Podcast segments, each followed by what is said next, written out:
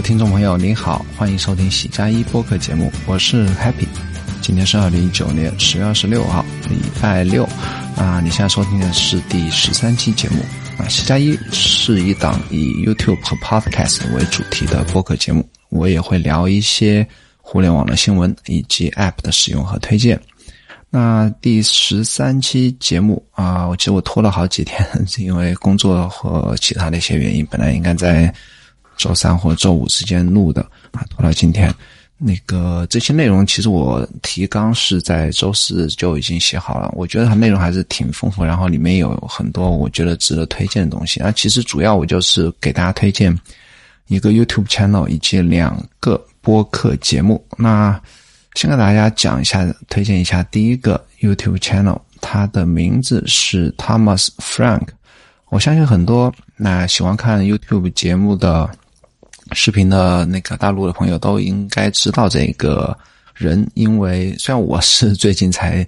我我之前知道，但我最近才慢慢开始看他的一些节目，因为他的粉丝数量是特别多，一点六二个 million，一百六十二万，嗯，粉 subscriber，然后他每更新的播客的速度也是每周更新一个特别的勤，然后他主要是这么火爆，是因为他他的视频内容是跟。啊，学生如何学习，人和然后如何一般人如何提升自己个人的效率，这些比较积极向上的内容有有相关，所以说我它的受众范围是非常的广。然后，当然，主要我个人主要还是认为他的视频是做的非常的制作非常的精良。然后，这个接下来跟我要给大家介绍他的这个视频，也是从中可以大家获取，呃。是可以了解到他为什么可以那个是是那个 YouTube channel 做的这么成功啊！我看了他的第一个视频呢，也就是啊 Notion 的一个相关的视频，他视频的名字叫做 The Most Powerful Productive App I Use，然后一些杠 Notion 啊，看起来标题好像是说要介绍 Notion 这个 app，但实际上他这个视频里面主要是介绍他如何使用 Notion 的。啊，以及 Notion 的 database 的功能来管理它所有的视频项目，这样一个系统的一个方法。所以我看了他这个视频之后，对我启发很大，因为我自己也是跟他做在做同样类似的事情。虽然那个呃没有他这么厉害啊，但是这个视频给我的启发很大。他的那个 Notion database 做的非常的详细，然后里面我相信这个，当然它的详细完全是我在其他人那边都没有看到过的。我相信他也是完全。靠自己的使用啊，然后，呃，根据结合自己的使用场景嘛，然后对类型的一定了解吧，然后做了这样一个适合自己的 database，我觉得是非常了不起的一个，呃，说说明他这个人还是真的很厉害。然后他这个 database 里面有很多很多属性，都是跟视频相关的属性。然后他啊，在呃 database 里面的模板啊，就是你如果新建一个视频项目，它模板里面。的内容主要是他会放一些自己每个视频他录完之后要在视频里加哪些 B roll 啊 B roll 这个是是比较专业，就是说你 A A roll B roll A roll 的话就是他一个人这边讲，然后那镜头对着他拍，然后你如果是光在一个人这边讲的话，不插入其他的一些 B roll 的话，那视频就显得比较单调。比如他他说他在讲 Notion 的某一个页面的时候，那这个时候插入 B roll，然后就是。应该插入那个介绍那个页面的一些画面。啊，当然这个就是如果有兴趣可以大家可以 Google 一下什么叫 B 肉，然后它模板里有 B 肉，然后 B 肉的话一个清单就说这一个视频我录完了之后，我要在几分几秒加上怎样一个 B 肉，这个 B 肉放的是非常的详细，包括几分几秒什么内容，然后谁来拍谁来剪辑，在哪儿拍。啊，这是它模板里的一个部分。然后模板里面，它还在左侧，它有个分栏。他说，那个有很多跟视频相关的一些啊分析类的网站，比方说它有一个标题的分析的网站。然后我试了一下那个网站，我自己登录上去看了一下，就说你如果把这个视频你起一个标题，然后扔到那个标题分析网站里面，它会告诉你这个。给你这个标题来打分，然后根据它的 SEO 的一些算法吧，就告诉你这个分，呃，标题写的好不好？可能不及格是六十分以下，如果写的比较好，可能七十分、八十分。我自己也试了一下那种比较套套路化的，或者比较看起来比较俗一点的，比方说，啊，二零一九年十个你不得不呃不能错过的 App，那类似这种啊，就是加一个二零一九年，然后十个什么五个什么的，然后你不得不知道这种类似这种词啊，你一般的话分数就会得的比较高。当然，这个除了这个网站之外，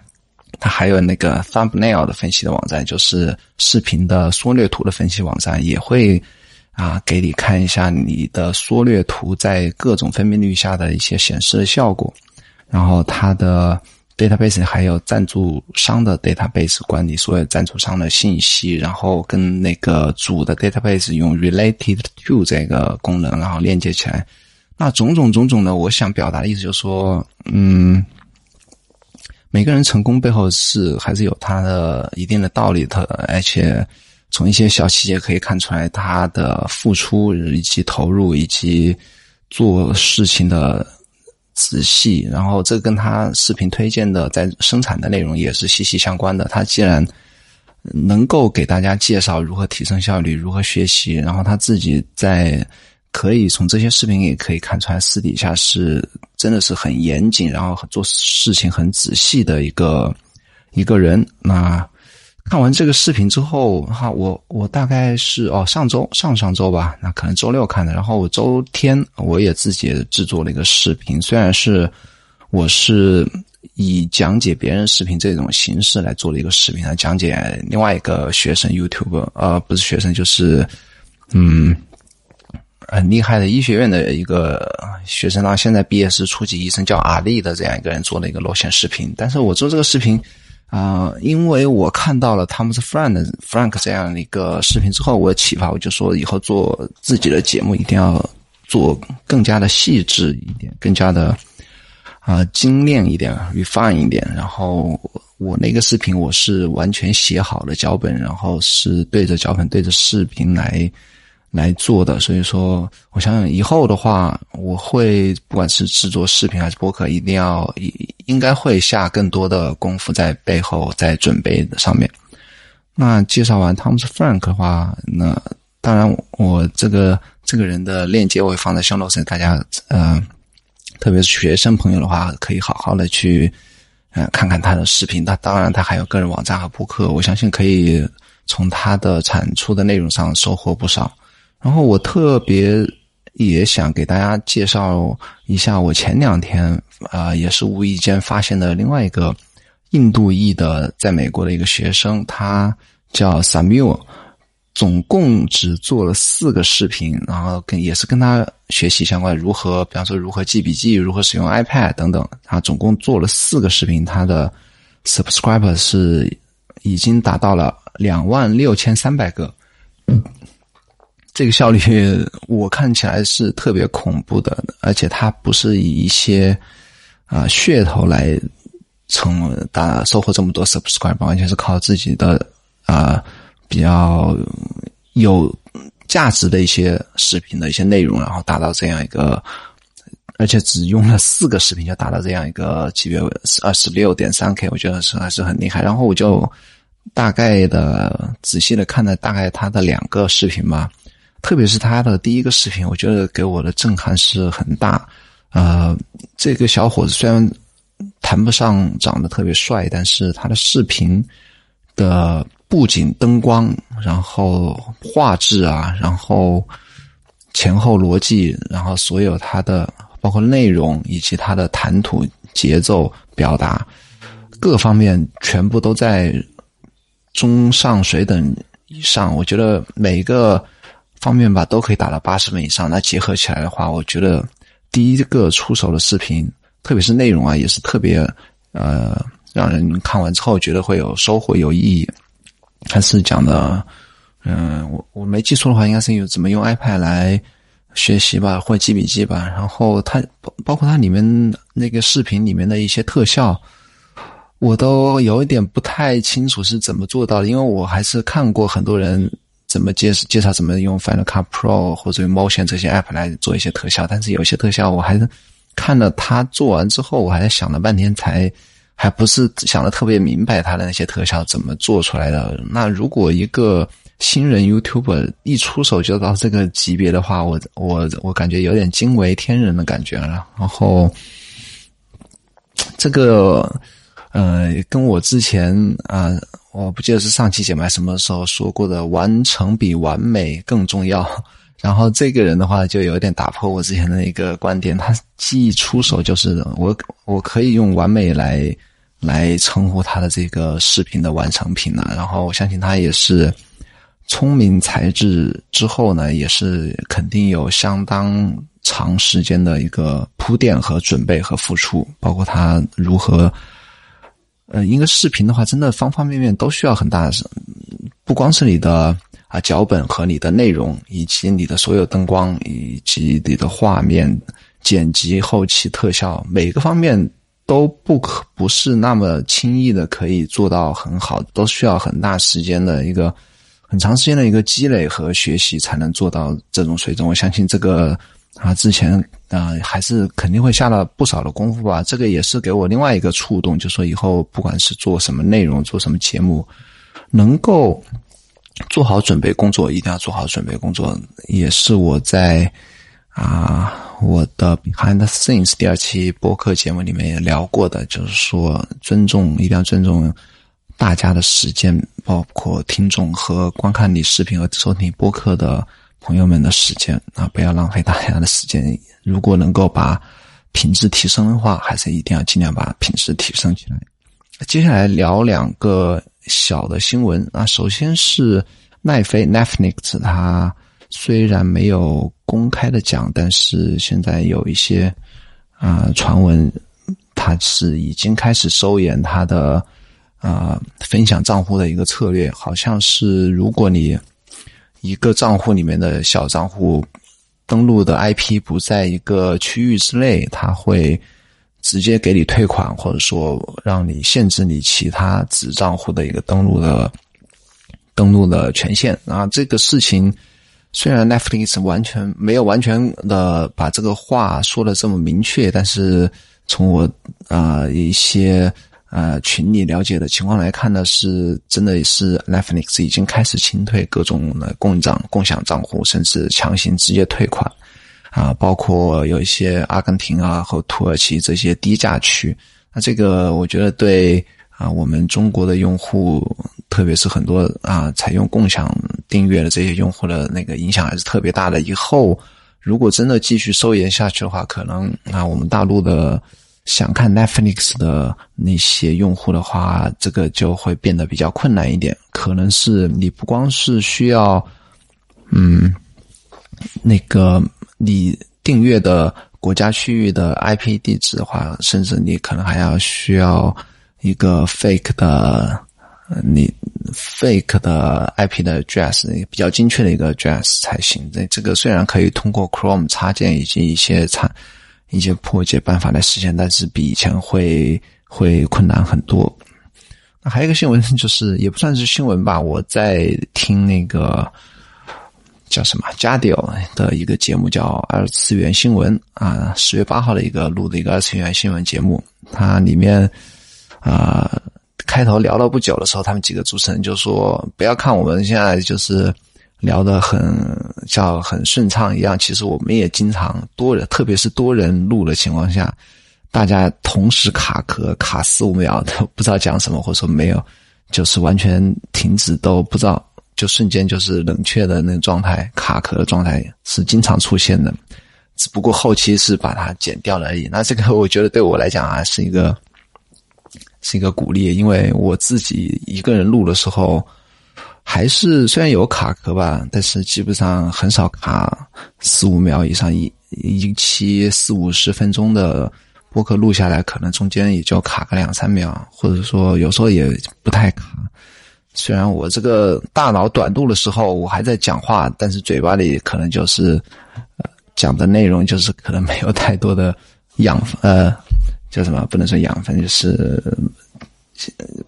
不知道可能不知道在讲什么，然后就是嘴巴边在说，然后脑袋里面赶紧要想到下一个话题或者下一个啊下一个应该说什么的内容，就好像我刚才这样子。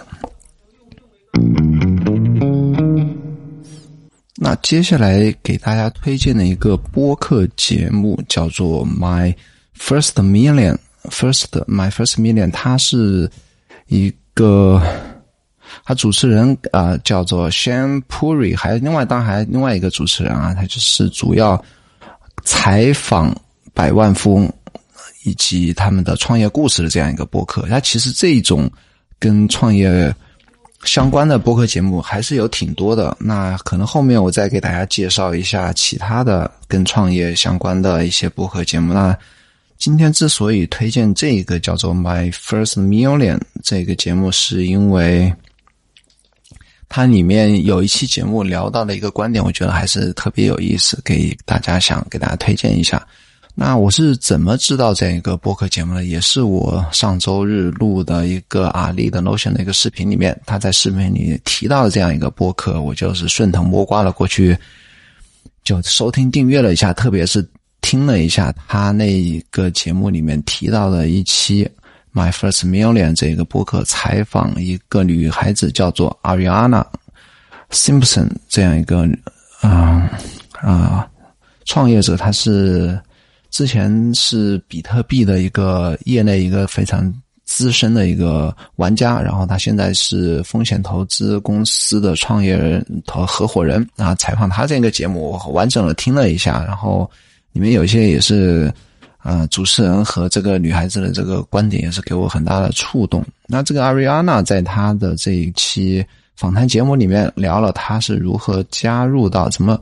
啊，很早很早，在最比特币最开始的时候，可能一二年或者更早的时候，怎么进入到币圈，然后怎么开始投资比特币，并且收获颇丰的。那她当时是毕业之后进入了一个好像是联合国的一个国际组织吧，然后到津巴布韦出差做出差，然后津巴布韦恰好在一二年还是一三年的时候爆发了。啊，非常严重的通货膨胀的危机，然后可能瞬间你整个国家的经济就崩溃了，人民的财富就是啊瞬间付之一炬，就是变成废纸啊，然后整个国家的运运行都变得特别的啊困难，就有点崩溃的感觉。你你拿不到薪水，或者说拿了薪水买不到东西，整个社会都比较混乱，然后。通过这件事情，就给他一个非常大的一个触动，就说哪怕有政府背书的一个货币，它是还是非常不稳定的。然后，那恰好那个时候，一二年、一三年是比特币出来的时候，那他就花了很多时间，然后把白皮书好好的看了一遍，然后觉得这个东西特别靠谱，就开始通过通过这样一个契机吧，啊，进入了比特币的这个投资者的一个领域啊，这这个是他。我觉得比特币的话，在那个时候进入的话，呃，到现在的话，呃，我觉得只能算是一个幸存者偏差吧。也可能很多事情，你只有成功了，你再回来看，它是有一定的背后的有一定的道理。但是，不是人人都可以在任何事情上都有这么好的幸运的这个一个契机吧。当然，他后来也聊到了他如何啊通过 Twitter 来扩展他自己的影响力啊。除了自己现在创创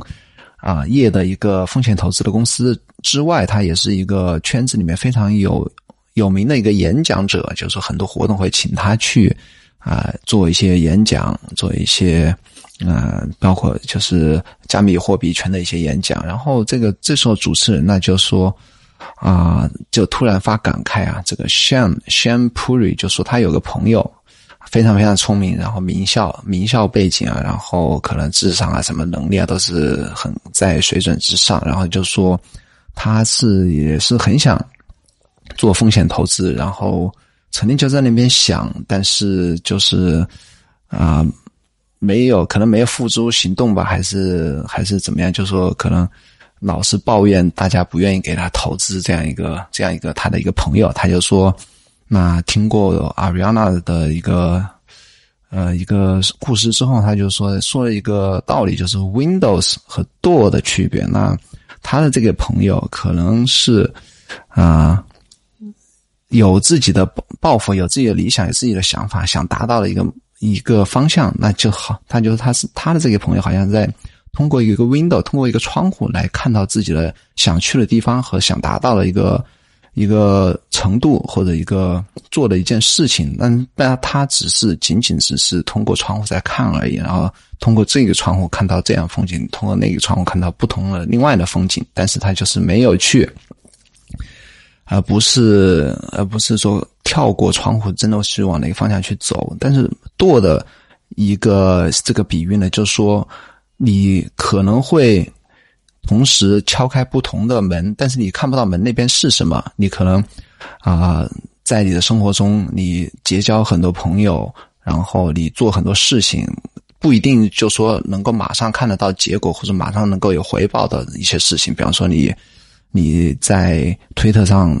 能够跟朋友一起名人互动，或者说做一些有意义的。内容包括你做 YouTube 视频、做 Podcast 或者做出去结交结交一些圈内的人士也好，是产出一些文字和音频视频的内容等等等等吧，或者做一些公益或者参加一些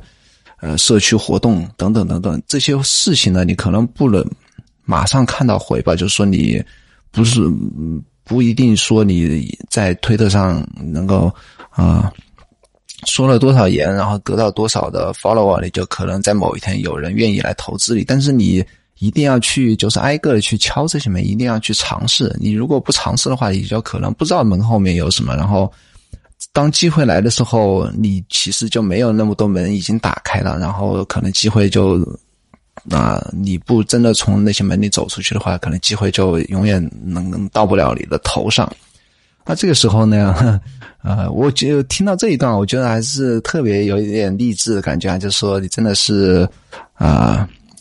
呃，不要重视结果，要重视这个过程啊。然后你过程如果真的功夫到的话，一定可能会有一个好的结果。嗯，这个听起来是挺特别的有道理的。然后这个，但接下来那个啊，然后就是说，哎，你说的还是很有道理，但是我也不太认同你啊，这个有一点。马上有点打脸主持人的感觉。他说：“我做推特，其实我不是说啊，真的是想通过推特来来从上面得到我的风险投资的这一些人的一些认同和赏识。当然，他提到这里的时候，他说他的那个风险投资的公司的啊，包括他演讲的一些机会，都是通过他推特上面认识的朋友然后得来的。他说，我当时之之所以这么喜欢在推特上发言，然后在圈子里面。”啊，鼓吹啊，加密货币的一些优势吧，然后为加密货币摇旗呐喊吧，做这些事情，只不过是因为我当时的经历，在津巴布韦的经历或者之前的经历，投资比特币的经历，使我觉得我对这件事情特别着迷，特别感兴趣。那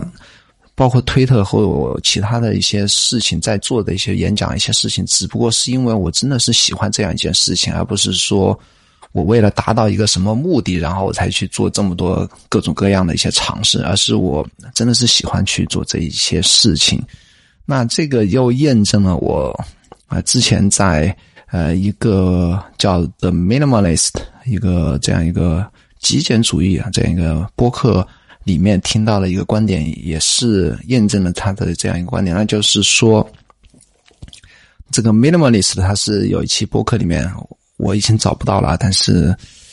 他的观点我还是可以复述给大家听。他就是 在答复一个观众的问题的时候，他就是一个女观众，她说：“嗯，我在自己创业的项目的激情退却之后怎么办？”那这个女观众一个提问，他就说：“两位主持人就说啊，创不管是创业还是做做自己的任何事业，包括工作还是学习，最好的。”方法不是去做你有 passion 的事情，就说你靠着自己的 passion，靠自己的一腔热血、一时冲动或者一一股热情去做一些事情，而是要做最好是做你 enthusiast，就是你着迷的事情，你自己喜欢的事情。那这个 passion 和 enthusiast enthusiasm 是完全不是完全不同啊，就是还是有很大的区别。一个是你说啊，我看到某某人开餐馆。那个赚钱的，然后我我我只是就说我我我一时冲动啊，或者说我我要我也要去开个餐馆，然后我我就我就很想去把这件事做成，那可能一个月两个月或者一年两年的激情退却之后，这件事情可能没成，或者说成了，我也不是很想继续下去，那这个就是 passion。passion 永远是有褪色的一天。然后，然然而呢，那个 enthusiasm，你的激情还是应该可以燃烧很久，或者说你真的喜欢的事情的话，可可能甚至是一辈子都会去想做的事情。那这个也就是我给大家介绍的第二个博客节目，它的名字叫做 My First Million。那最新的一个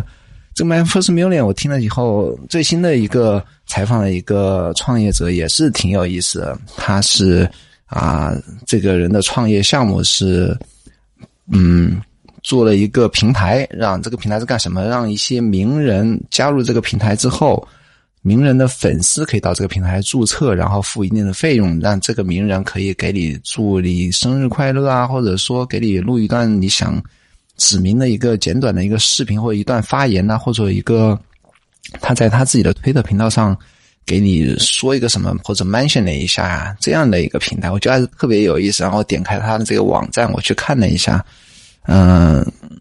嗯。竟然那个很多 NBA 的明星都在上面。最新的他们加入了一个是 Irie Irving，就是现在到篮网队的呃 NBA 明星厄厄文呐，都是刚刚加入他们这个平台。所以说，我现在发现那个越来越发现创业的聊创业的，特别是啊，特别是那些新互联网领域创业公司的这一些播客节目，比那个 IT 类的，或者说苹果，或者说。科技类的一些节目好像来的更有意思一点。那今天给大家推荐的第三个播客节目，其实也是和创业相关，但有一部分是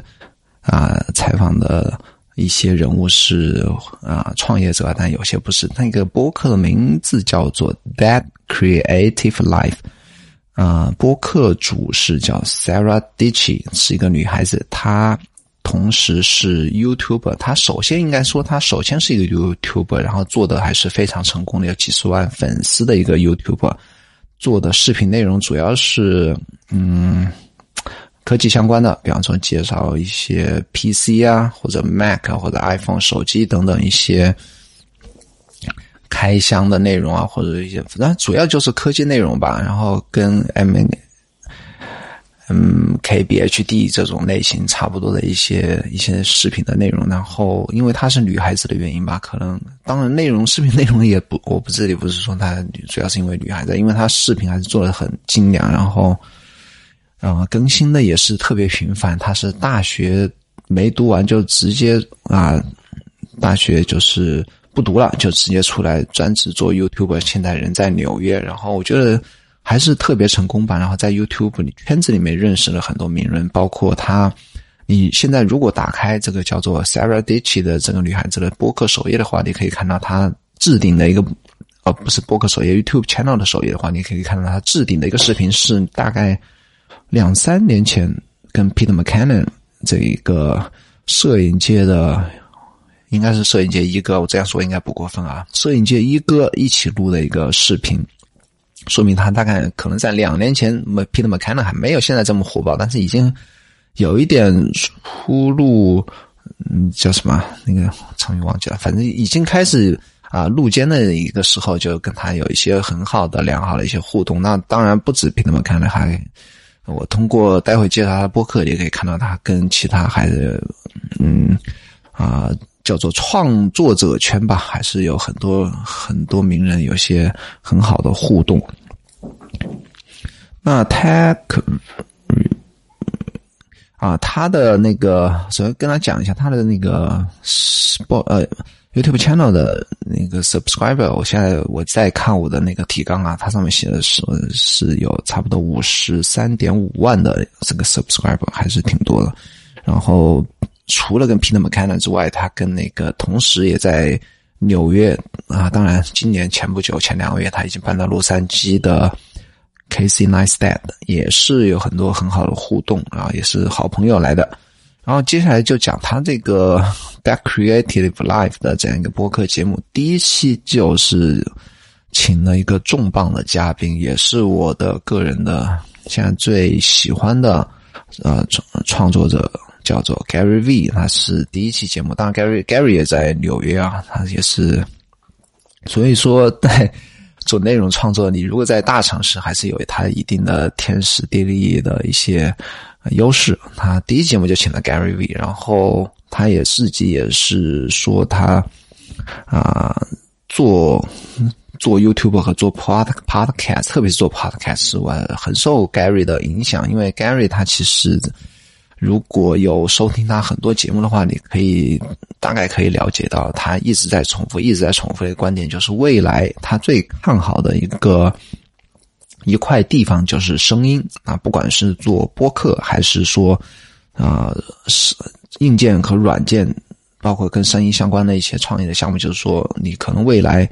啊，你可以用声音来控制很多事情，包括你的智能家居，包括你的工作上，很多和人和人的交互上，人和机器的交互上，很多情况下都以后可能未来都是用声音来实现的。那除了这个使用之外，使用场景之外，那是你做播客也是他一直在强调的，他他一直。啊，包括说像 Case Nice Nice Dad，他自己是没有播客节目。他说，如果 Casey 做一个播客的话，他现在的 follower 可能一千万，可能蹭蹭的就会上到啊成倍数的一个增长，到到跟 PewDiePie 一样的到一亿，也不是一个很很难的事情啊。那这个是他最近一直一直在表达的一个观点。当然，他也说播客这个。我是也是之前还特别记录一下，当然我翻笔记没翻到啊，但是他也提到了播客有三个好处。首先，它是通过声音可以在互联网上传播，然后它你可以把呃你采访嘉宾的时候做播客的时候的那个视频也可以录下来，然后放到 YouTube 或者其他视频网站上，包括 Instagram Instagram Story，或者说他现在比较推崇的 TikTok 上面，也是一种产出的一种内容。啊，当然，你还可以写成文章抛到 Medium 或者自己的 blog 上。还有，是就说你做一期播客的，可以以很多种形式来分发。然后，它还有好处就是说，你通过你采访的嘉宾的影响力，包括他可以跟你啊，在他的嗯嗯呃社交媒体的账号啊上可以引用一下你，或者给你一个 shout out。你通这种方式呢，你可以。啊，借用对方的影响力，也也可以使你的啊节目的啊传播的更广，然后使你的内容的收听者或者订阅者会变得更多。那所以说，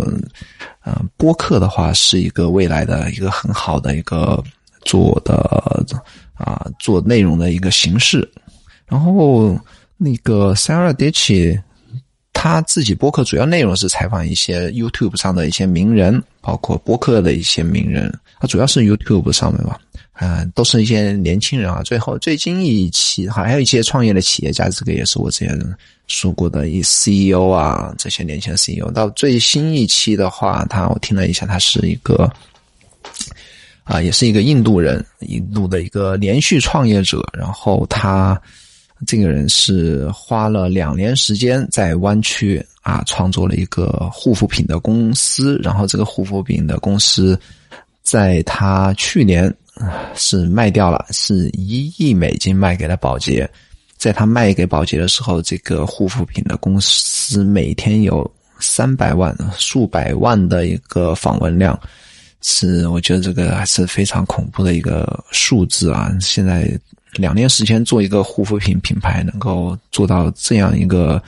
巨大的访问量和呃顾客的一个程度和销售额的话，是还是很特别厉害的。然后，嗯，听这些创作者、创作者和创业者的话，我觉得啊，如果你有兴趣或者本身也是创业者，或者我未来想创业或者想做一些视频、音频内容的话，我觉得听这样。这种类型的播客节目还是对自己特别有帮助，也会有启发的。所以最后我想说的是，以后我会多介绍一些这种啊采访创业类的，或者以创业为主题的一些播客的节目，以及 YouTube channel。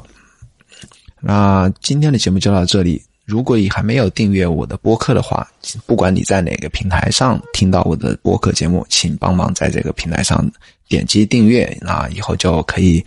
啊继续收听我的节目。如果你喜欢我的播客节目的话，那请你帮忙推荐给你周围的也听播客的朋友或者家人。还有就是，如果你在苹果的 iTunes 或者苹果的 Podcast App 上面来听到我的播客节目的话，